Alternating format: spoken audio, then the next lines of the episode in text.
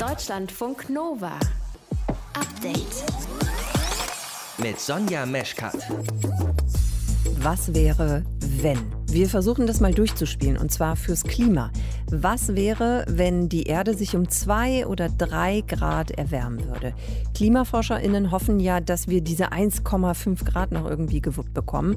Was wäre denn, wenn es zwei Grad werden würden? Ich habe nachgefragt beim Klimaforscher Helge Gößling. Die Fläche, also der Anteil an Landflächen, die ähm, von äh, Flussüberschwemmungen betroffen sein könnten, die würde sich ungefähr verdoppeln, wenn man von eineinhalb zu zwei Grad geht. Ausführliches Gespräch mit ihm und dazu eben einige Szenarien im frischen Podcast vom Update am 12. August. Außerdem geht es bei uns heute um Slogans, und zwar die der KanzlerkandidatInnen. Keywords wie gemeinsam, anpacken, modern kommt alles vor bei Scholz, Laschet und Baerbock. Und das hat natürlich auch seinen Sinn und Zweck. Das sogenannte Priming sagt, durch wiederkehrende Slogans werden dauerhafte Assoziationen und sogar neuronale Verknüpfungen äh, geschaffen. Und das ist ja auch genau das, was gewollt ist. Moritz Kirchner ist das, Politikwissenschaftler und Rhetorikexperte. Mit ihm habe ich über den Sinn und Zweck von diesen Slogans gesprochen und welche Kandidatin bzw. welcher Kandidat das denn für sich dann am besten hinbekommt. Ihr hört zu, das ist schön. Deutschlandfunk Nova. In den letzten Tagen haben wir wieder häufiger über die Impfquote gesprochen. Habt ihr ganz bestimmt auch mitbekommen. Das RKI, das Robert Koch Institut, hat eine Studie veröffentlicht mit dem Ergebnis, dass die Impfquote wahrscheinlich viel höher ist als gedacht. Erste Stimmen fordern sogar, dass das Ganze jetzt nochmal neu erhoben wird. Also die Impfquote. Melissa Gürleyen, du hast ja diesen Report durchgelesen. Von was für einem Unterschied sprechen wir da dann überhaupt? Ja, einem von immerhin 20 Prozent. Also als die Studie durchgeführt wurde, das war so zwischen Ende Juni und Anfang Juli, hieß es beim offiziellen Impfdashboard, dass 59 Prozent der Erwachsenen unter 60 ihre Erstimpfung schon bekommen haben. Aber laut Report lag diese Quote bei 79 Prozent. Okay, bevor wir uns das nochmal genauer angucken, warum das so ist, kannst du nochmal kurz erklären, was dieses Impfdashboard ist und was diese Studie, Covimo-Studie? Also in das Impfdashboard fließen halt alle Impfmeldungen von Impfzentren, Krankenhäusern, Impfteams und mittlerweile auch BetriebsmedizinerInnen. Das ist alles schön aufbereitet auf impfdashboard.de, kann man auch mal vorbeischauen. Und diese Studie, die du gerade angesprochen hast, das ist, wie du auch eben schon gesagt hast, eine Umfrage des RKI. Die haben da 1005 Personen zu ihrem Impfverhalten und ihrer Impfbereitschaft befragt. Und diese Umfragen gibt es aber schon seit Januar. Und eigentlich waren die Ergebnisse immer sehr nah an denen des Impfdashboards. Und jetzt ist es halt zum ersten Mal so, dass die Zahlen bei der Erstimpfung auseinanderliegen. Aber die Zweitimpfquote, die stimmt dann noch überein, oder wie? Ja, genau. Mhm. Okay. Wie kommt es denn dann jetzt zu diesen Unterschieden? Ja, also das RKI nennt da viele Gründe. Einmal kann es sein, dass die Menschen am Telefon eben die sozial erwünschten Antworten geben. Also dann nur vorgeben, geimpft zu sein. Oder eben sowieso schon Impfen befürworten und nur deshalb sich auf diese Befragung einlassen. Das kann man sich ja vorstellen. Der Impfstoff von Johnson Johnson ist natürlich auch noch ein Faktor, weil da braucht man ja nur eine Dosis mhm. und ist dann vollständig geimpft. Das bedeutet, dass es danach auch schon als Zweitimpfung zählt. Also es wird gar nicht mit in die Erstimpfung einberechnet. Und auch die Impfungen bei Betriebsärztinnen werden nicht richtig registriert, weil laut RKI geben da bisher nur die Hälfte von ihnen die Zahlen ihrer Impfung weiter. Und das kann alles nicht ins Dashboard fließen. Hm, kann man denn dann sagen, welches jetzt die verlässlichere Quelle ist, Impfdashboard oder Umfrage? Nein, also das RKI vermutet, dass die Quote irgendwo zwischen den beiden Werten liegt und genaue Zahlen gibt es da bisher nicht. Aber trotzdem bleibt natürlich die Erkenntnis, die Erstimpfquote ist vermutlich höher als gedacht, wenn auch nicht so viel höher, als äh, die Umfragen jetzt gerade ergeben haben. Jetzt ist das ja schon frustrierend, wenn ähm, bei etwas so Essentiellem wie dieser Impfquote eben ungenaue Ergebnisse rauskommen, besonders mit Blick auf die Herdenimmunität, die ist ja wichtig. Gibt es da schon Reaktionen zu? Ja, also das RKI hat das auch nochmal zum Anlass genommen, um zu betonen, wie wichtig das ist, dass sie verlässliche Zahlen von allen Beteiligten bekommen, die eben impfen. Und FDP-Generalsekretär Volker Wissing hat der Rheinischen Post gegenüber da schon härtere Worte gefunden und die Quotenunterschiede als ein neues Ärgernis im Management dieser Krise bezeichnet. Der Bundesvorsitzende des Deutschen Hausärzteverbands ist aber einer, der sich überhaupt nicht überrascht gezeigt hat von diesen Ergebnissen weil bei den Zahlen ja immer äh, irgendwelche Ungenauigkeiten drin sind. Ich glaube, das wird man nie ganz ausmerzen können, aber man ist ja froh, wenn es so rum äh, überraschend ist, als wenn wir niedrigere Impfquoten hätten als angegeben. Ulrich Weigelt war das, so heißt der Bundesvorsitzende des Deutschen Hausärzteverbandes. Wird da denn was getan, um genauere Quoten zu erheben? Ja, das wird auch von einigen Seiten gefordert, von Brandenburgs Gesundheitsministerin Ursula Nonnenmacher zum Beispiel und auch vom Bund der deutschen Intensivmediziner. Aber das Gesundheitsministerium selbst sieht da überhaupt keinen Anlass für. Und auch der Generalsekretär der Deutschen Gesellschaft für Immunologie, Carsten Watzel heißt er, hat auch gelassen auf diese Unterschiede reagiert. Der DPA hatte nämlich gesagt, dass man wohl die Zahl der Erstgeimpften ein bisschen unterschätzt, aber das mache am Ende nur wenige Prozentpunkte aus. Okay, also was ist denn das Motto? Es ist alles gar nicht so dramatisch? Mm, ja, so könnte man es eigentlich zusammenfassen. Also das RKI versucht dann natürlich trotzdem die eben genannten Faktoren, die so eine Umfrage eben verzerren, für die nächste Umfrage anzupassen, besser zu machen. Die soll übrigens Anfang August oder Ende September erscheinen, das weiß man noch nicht so genau, aber da wäre es mal spannend zu sehen, ob sich die Werte dann immer noch unterscheiden. Eine RKI-Umfrage hat ergeben, dass die Impfquote bei den Erwachsenen unter 60 viel höher ist als bisher angenommen. Reporterin Melissa Gürleyen aus unserem Nova-Team hat uns erzählt, warum die Wahrheit wahrscheinlich irgendwo dazwischen liegt. Deutschlandfunk Nova. Update. Der Stadtrat von Amsterdam hat gerade beschlossen, dass die Zahl der Touris, die pro Jahr kommen dürfen, begrenzt wird. Denn Amsterdam gehört zu den Städten, die völlig überlaufen sind. Und es wird eben schon lange diskutiert, wie diese wirklich Ströme von Besucherinnen und Besuchern gebremst werden können. Verena van Keitz aus unserem Team, du hast dir das angeguckt. Wie viele Touris dürfen denn jetzt mit dieser neuen Obergrenze noch kommen? Das ist jetzt nicht so dramatisch viel weniger als vorher. Amsterdam hatte im Jahr 2019 22 Millionen Übernachtungen bei 820.000 Einwohnerinnen und Einwohnern. Wahnsinn. Jetzt durch Corona ist es natürlich ein bisschen weniger geworden, aber grundsätzlich soll ab jetzt maximal soll es 20 Millionen Übernachtungen pro Jahr geben. Auf diese Zahl hat sich der Stadtrat eben geeinigt. Angeschoben hat das Ganze eine Bürgerinitiative, die eigentlich eine Obergrenze von 12 Millionen Übernachtungen gefordert hatte. Jasper van Dijk hat diese Initiative mit angestoßen. Ich persönlich hätte mir natürlich eine möglichst niedrige Quote gewünscht, aber du musst Kompromisse finden und wir sind froh, dass das geglückt ist. Das ist ein wichtiger erster Schritt. Verena, was ich mich natürlich jetzt schon frage, ist, wie soll das Ganze denn überwacht werden? Ja, das ist immer die gute Frage. Einmal im Jahr muss die Stadt auf jeden Fall die Zahlen der Übernachtungen vorlegen. Und wenn die dann die 20 Millionen überschreiten, dann müssen Maßnahmen ergriffen werden. Also zum Beispiel die Touristensteuer muss erhöht werden oder auch die Zimmervermietung über Airbnb muss eingeschränkt werden. Und es wird auch schon überlegt, die Prostitution aus dem Rotlichtviertel im Zentrum der Stadt an den Rand der Stadt zu verlegen, weil das möglicherweise auch Leute draußen hält. Und auch den Verkauf von Marihuana und Haschisch in Coffeeshops an Touris zu verbieten. Amsterdam gehört ja mit Barcelona, Lissabon und Venedig zu den Städten, durch die dieses Thema Overtourism dann bekannt geworden ist. Welche Rolle spielt das denn eigentlich bei uns in Deutschland? Es gibt natürlich auch in Städten wie Berlin oder Heidelberg das Problem, dass so manche Sehenswürdigkeiten total überlaufen sind. Aber solche Ausmaße wie in den Städten, die du gerade genannt hast, die gibt es hier eigentlich nicht. Wobei natürlich durch die Corona-Pandemie, vor allem im vergangenen Jahr, viele Orte überlaufen und überfüllt waren, weil alle plötzlich in Deutschland Urlaub machen wollten. Ich erinnere mich, da gab es so einen Ansturm auf die Ostseeküste. Ne? Und ich habe gehört, im Moment ist in Bayern auch nur schwer was zu kriegen. So Übernachtung und so nicht so einfach. Ja, das liegt natürlich auch daran, dass normalerweise ohne Corona zwei Drittel äh, der Deutschen ins Ausland fahren zum Urlaub machen. Das hat sich in diesem Jahr etwas beruhigt. Das hat mir der Tourismusforscher Jürgen Schmude gesagt. Da waren auch wieder mehr Menschen im Ausland unterwegs, aber immer noch eine Menge Leute in Deutschland. Allerdings gab es Overtourism in Deutschland auch schon vor Corona und im Zusammenhang mit dem Outdoor-Trend, also dass alle schön draußen rumlaufen wollen, wandern wollen, hat dieser Overtourism auch tatsächlich ländliche Regionen erreicht, wie das Allgäu oder den Bayerischen Wald und die Nord- und Ostseeküste.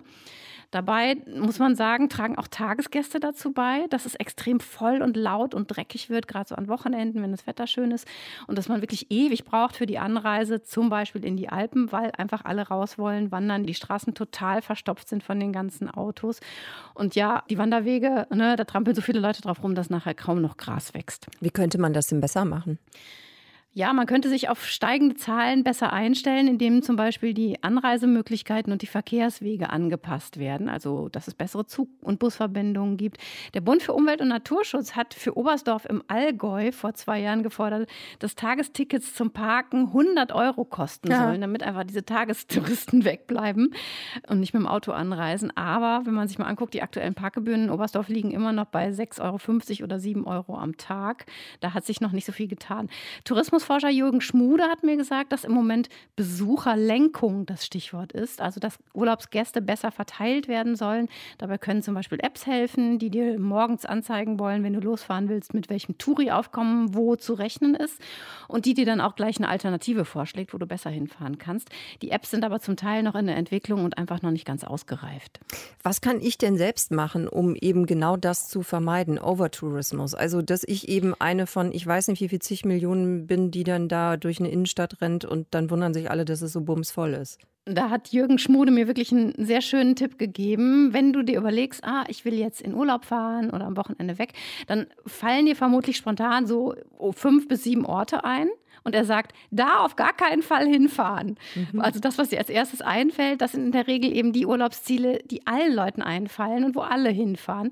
Und wenn du einfach ein bisschen länger überlegst und nochmal guckst, was gibt es sonst noch, dann kannst du in eine Region fahren, die einfach nicht so bekannt ist, sogenannte 1b-Lage. Und das kann zum Beispiel sowas sein wie die Rhön, so eine Mittelgebirgslandschaft in der Mitte von Deutschland oder der Thüringer Wald. Wo können wir Urlaub machen, wenn wir keinen Massen- und Übertourismus mit verursachen wollen, gerade in Zeiten von Corona, wo viele Reiseziele dann eben auch weiter in Deutschland liegen? Infos dazu von Verena von Keitz. Deutschlandfunk Nova. Update. Das sieht erstmal aus wie ein Wahlplakat von den Grünen. Viel grüner Hintergrund, ein paar Sonnenblumen drauf. Die so ein bisschen welk aussehen. Und beim Text, da wird man dann richtig stutzig.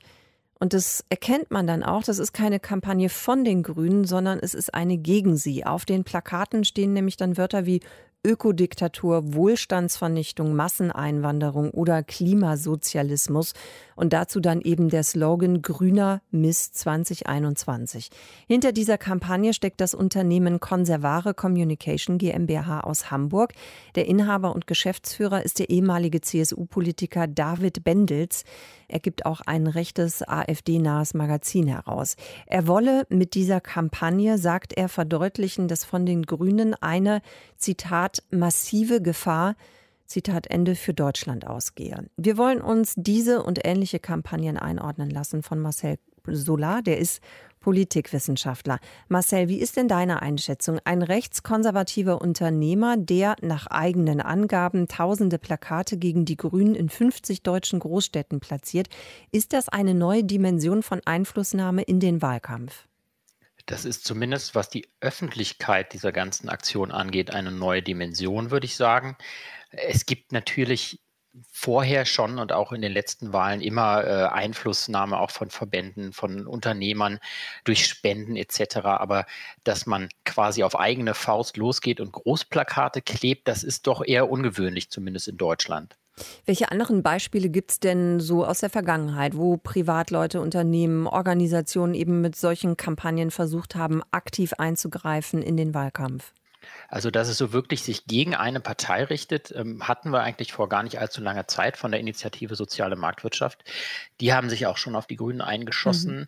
Und wir haben das durchaus auch, dass Verbände oder auch Organisationen Kampagnen machen. Also sei es der DGB oder über Campact finden einfach relativ viele Kampagnen statt. Aber meistens geht es dann da um eine Sache, dass man soziale Politik einfordert oder anderes und nicht so dieses Negativ-Campaigning gegen eine Partei. Also das, das ist nicht so häufig. Der Bundesgeschäftsführer der Grünen, Michael Kellner, sagt, dass man rechtlich nichts dagegen tun könnte. Unabhängig davon, ob man auch politisch oder inhaltlich mit dieser Kampagne jetzt einverstanden ist oder eben auch nicht. Findest du es legitim, dass ein Unternehmer so eine ja durchaus heftige Aktion startet? Viel Geld in die Hand nimmt, wobei noch gar nicht ganz klar ist, wer genau das jetzt alles finanziert hat und damit eben Einfluss nimmt auf den Wahlkampf. Ist das legitim? Das ist legitim in meiner Meinung.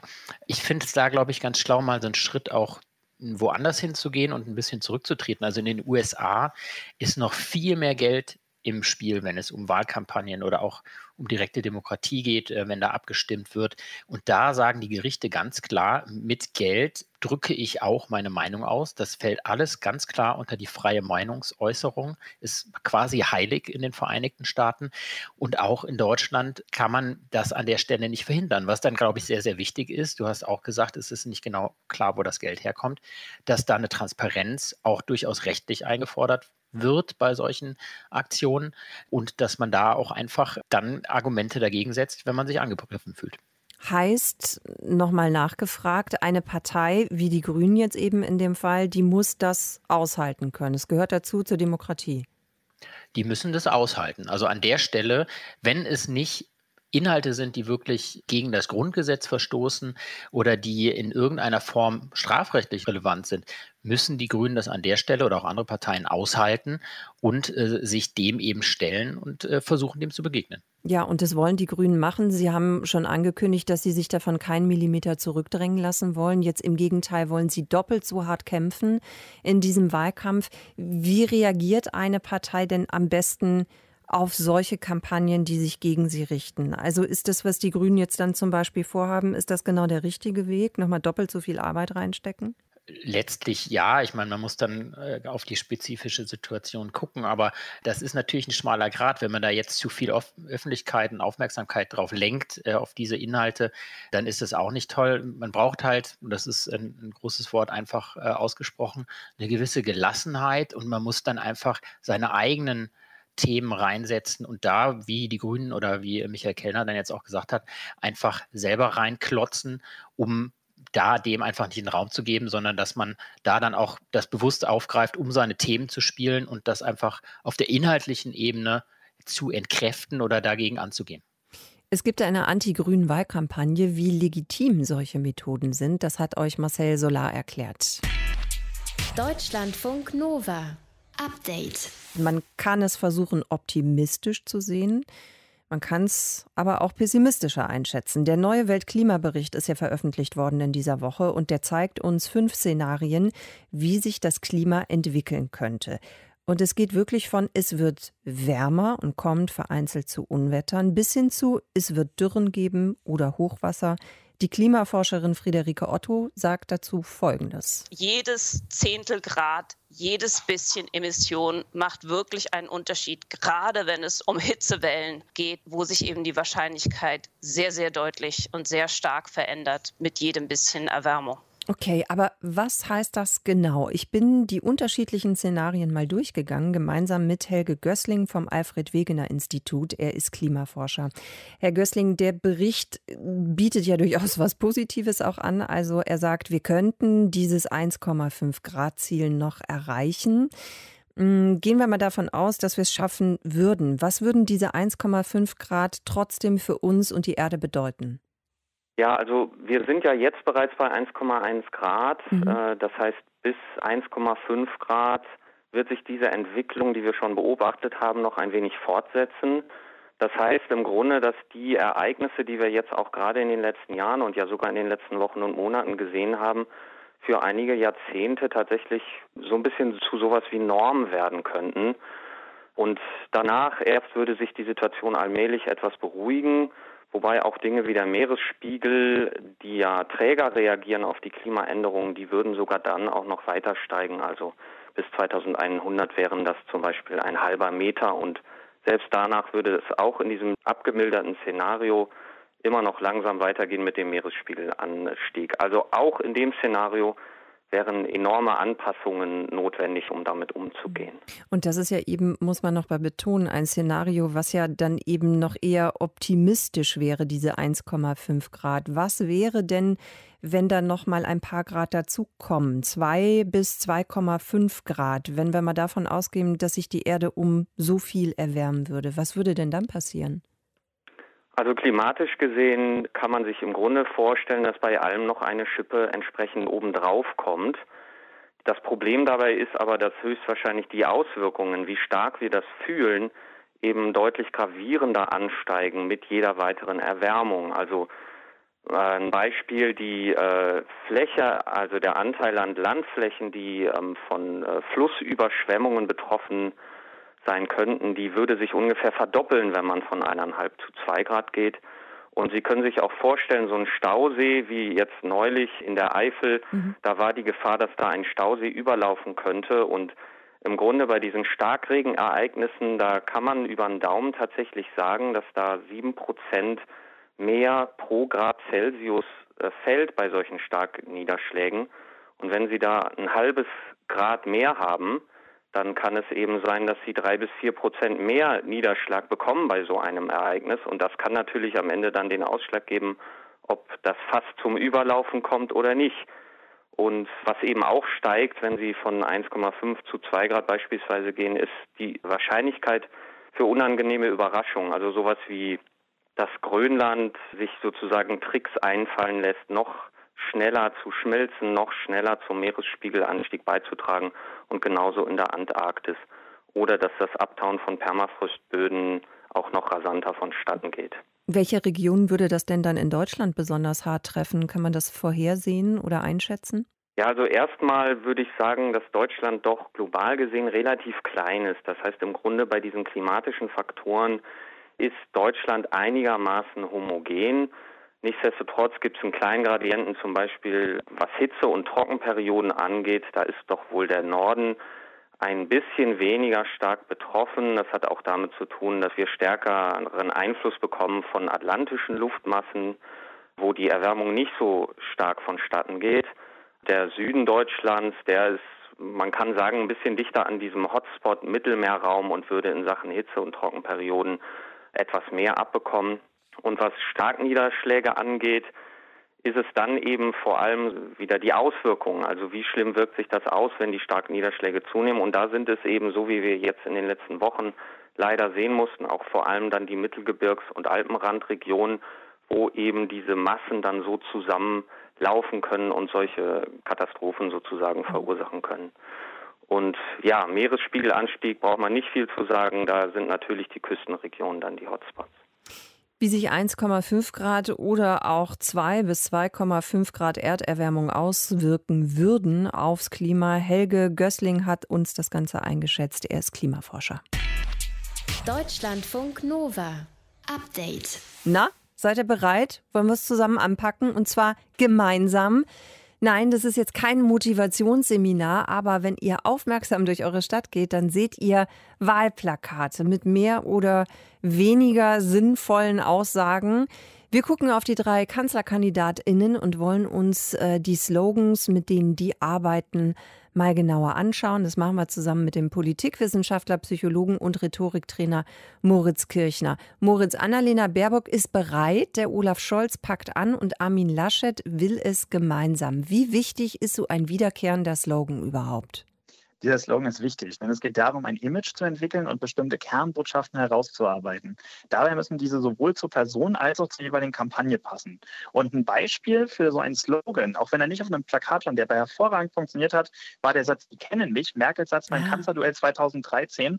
Und wir wissen sowohl aus der Forschung zum politischen Framing, dass bestimmte Botschaften wiederholt werden müssen und auch die Forschung zur gedanklichen Bahnung, das sogenannte Priming sagt, durch Wiederholung, durch wiederkehrende Slogans werden dauerhafte Assoziationen und sogar neuronale Verknüpfungen äh, geschaffen. Und das ist ja auch genau das, was gewollt ist. Mhm. Sie kennen mich. Ja, derjenige, der sich das ausgedacht hat, der hatte offenbar einen richtig guten Einfall. Lass uns mal Absolut. ins Detail gehen, Moritz. Bei ja. Annalena Baerbock und den Grünen steht immer dieser Satz, bereit, weil ihr es seid. Das klingt so ein bisschen nach Parole. Oder ist es was anderes? Es ist natürlich auch eine Parole. Also es soll, es soll auch was aussagen. Es soll einen Start vermitteln, einen Aufbruch. Denn der Wahlkampf dient ja dazu, zu sagen, es geht um einen Politikwechsel, insbesondere für mehr Klimaschutz. Und das Ding ist, es wird hier vorausgesetzt, dass die Gesellschaft das auch ist, bereit.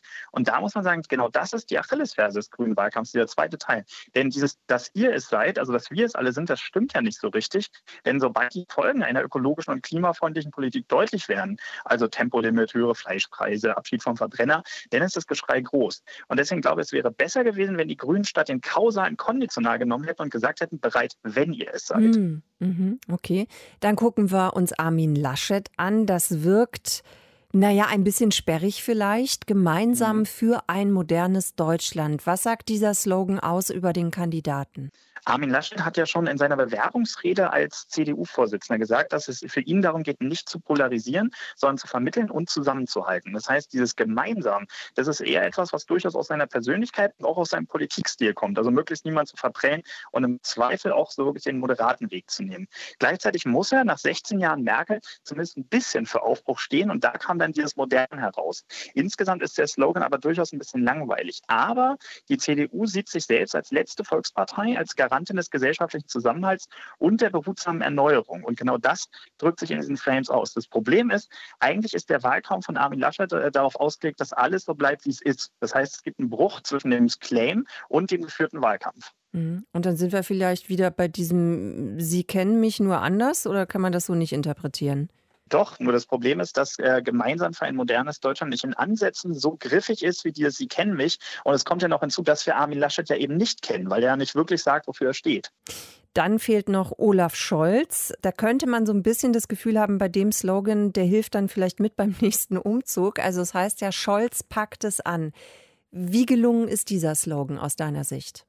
Na, der ist gar nicht so schlecht. Also Scholz als der Macher, der das hinkriegt. Und das ist ja die Strategie der SPD, zu sagen, wir wollen jemanden haben, der die Sachen hinbekommt, der kompetent ist, die Leute nicht allzu stark mit Inhalten behelligt. Also im Prinzip eine neue Merkel. Und die Sache ist nur die, man kann sich jetzt nicht so wirklich vorstellen, dass Scholz eben, so wie du es gesagt hast, derjenige ist, der wirklich im Wortsinne anpackt. Deswegen glaube ich, die hätten, also die SPD hätte besser sagen sollen, Scholz regelt das. Weil das ist tatsächlich etwas, was man mit ihm auch verbindet. Siehe jetzt auch die Pakete, die er geschnürt hat in Zeiten der Corona-Krise. Allerdings würde ich schon sagen, so im Vergleich sind die Slogans der SPD noch am treffendsten. Aber im Kern geht es darum, es muss zum Inhalt passen, es muss zur Person passen und zum Zeitgeist. Das ist das, woraus es bei diesen Slogans ankommt. Mhm. Und hast du das Gefühl, da ist es jetzt einem besonders gut gelungen? Also eher Scholz von der Tendenz, wenn ich dich richtig verstanden habe? Also so richtig, so dass man, dass es einen vom Hocker haut, nicht, so, aber in der Tendenz noch am ehesten die SPD. Mhm. Moritz Kirchner war das, darüber, was Slogans im Wahlkampf vermitteln sollen. Danke dir, Moritz. Schönen Abend für dich. Ebenso. Deutschlandfunk Nova. Update. Einen Rekord aufzustellen, das klingt ja erstmal gut, ne? Rekord im Bockwurstessen, im Hamsterjonglieren, im 100-Meter-Sprint. Bei diesem Rekord hier, da ist es aber wirklich schwierig, sich drüber zu freuen. 48,8 Grad auf Sizilien. Das ist wahrscheinlich ein neuer Hitzerekord in Europa, ist noch nicht offiziell bestätigt. Für die nächsten beiden Tage ist eine Hitzewelle vorhergesagt für Italien. Dass es am Mittelmeerraum oder im Mittelmeerraum heiß wird, das wissen natürlich alle. Also die Touristen, die da hinfahren für einen Urlaub und auch die Menschen, die da leben. Trotzdem, wie hält man diese Temperaturen aus? In den Nachrichten, in den Wettermeldungen, historische Temperaturrekorde. Rund um das Mittelmeer, in vielen Regionen Italiens. Und besonders heiß ist es in Palermo. Kaum vorstellbare 48,8 Grad Celsius. Solche Rekordtemperaturen, die kenne ich allenfalls aus der mild eingestellten Biosauna. Und selbst Wetterexperte Andreas Mazerakis hat so etwas selbst noch nicht erlebt. Die höchste Temperatur, die ich hier erlebt habe, war 43, 44 Grad. Das war eine Hitzewelle in äh, Griechenland, wo 4000 Menschen ums Leben gekommen sind. Und diese höchst selbst erlebte Temperatur, die hat Andreas Mazerakis zu seiner ersten Forschungsarbeit gebracht. Seitdem untersucht er den Zusammenhang zwischen Klima und Gesundheit ist Professor für Medizin-Meteorologische Forschung beim Deutschen Wetterdienst in Freiburg. Mir macht natürlich die ganze Geschichte eine ganz große Sorge, denn wenn man sich anschaut, in Bezug auf die Naturkatastrophen, vor allem in Deutschland und in Europa, in Bezug auf die Todesfälle, dann ist es die Hitze. Unsere Körpertemperatur variiert von Mensch zu Mensch. Abends fällt sie, morgens steigt sie, pendelt sich dann aber bei Gesunden zwischen 36,3 und 37,4 Grad Celsius ein. Jedes Grad über dieser normalen Betriebstemperatur, sagt Mazarakis, das wird zum Problem. Es ist eigentlich wie Fieber. Nur das ist dann ein Dauerzustand. Da arbeitet der Körper überdimensional.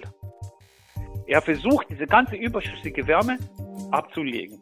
Was wir dann tun? Wir strengen uns weniger an, bewegen uns nur noch, wenn es absolut nötig ist. Unser Körper weitet seine Gefäße, wir schwitzen.